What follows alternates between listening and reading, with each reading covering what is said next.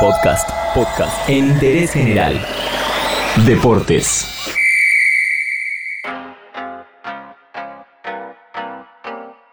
El 2 de abril de 1982, el país atravesaba una dictadura cívico-militar que vio en la invasión a Malvinas el último manotazo para quedarse en el poder.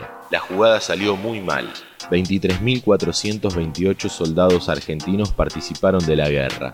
649 murieron en combate y muchos aún permanecen sin identificar en el cementerio de Darwin se estima un número similar de suicidios en los años siguientes. Como siempre, el fútbol no estuvo al margen.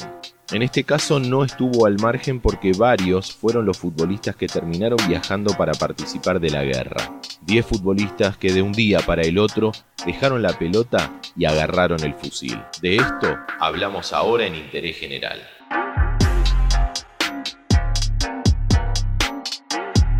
Juan Colombo, de Estudiantes de La Plata, Héctor Cuseli de San Lorenzo, Omar de Felipe de Huracán, Gustavo de Luca de River, Luis Escobedo de Los Andes, Javier Dólar de Boca, Sergio Pantano de Talleres de Remedios de Escalada, Claudio Petruzzi de Rosario Central, Héctor Rebasti de San Lorenzo y Julio Vázquez de Centro Español. Los 10 tuvieron suerte de dispar cuando pudieron volver de Malvinas. Algunos pudieron retomar su destacada carrera y a otros la guerra les truncó su futuro como profesionales. Cuando el capitán nos despide, nos despide llorando, abrazándonos uno por uno, sabiendo que nos mandaba al muere, que teníamos poca posibilidad de, sobrevivir. Y, esa noche me acuerdo que me acosté eh, diciendo, si yo lo único que sé hacer es jugar al fútbol y, ¿Y por qué no lo podemos definir con, con un partido de fútbol? Decíamos que el fútbol nunca estuvo al margen de todo lo que atravesó la historia argentina del siglo XX. El 13 de junio de 1982, un día antes del rendimiento de la tropa de nuestro país, la selección debutaba en el Mundial de España perdiendo 1 a 0 contra Bélgica. La actuación en dicho torneo fue muy mala, Venía de ser campeón del mundo, tenía a Diego Maradona como figura y terminó eliminada en un partido histórico contra Brasil perdiendo 3 a 1 y con el 10 yéndose expulsado.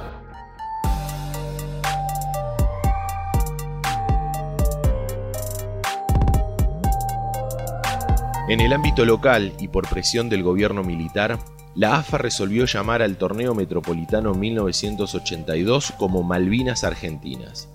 Más tarde fue renombrado como Soberanía Argentina en las Islas Malvinas. Si hablamos de guerra y fútbol argentino, un caso curioso fue el de Heinrich Peter Sillen, un marinero alemán que sobrevivió al hundimiento del Admiral Graf Spee, un crucero pesado que sirvió a la Armada alemana durante la Segunda Guerra Mundial.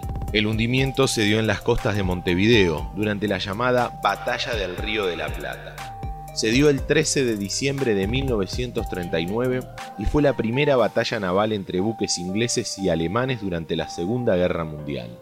Además, fue el único episodio de la guerra desarrollado en América del Sur, en aguas territoriales uruguayas. Enrique, como se hacía llamar, llegó a Santa Fe a fines de marzo y el 28 de abril de 1940 jugó el primero de los dos encuentros que iba a disputar para Unión. Duró poco su participación y cuenta la leyenda que se tuvo que retirar por una lesión. Tuvo un taller de chapa y pintura y cuando se separó de su esposa se volvió a Alemania, donde murió en Colonia en 1973.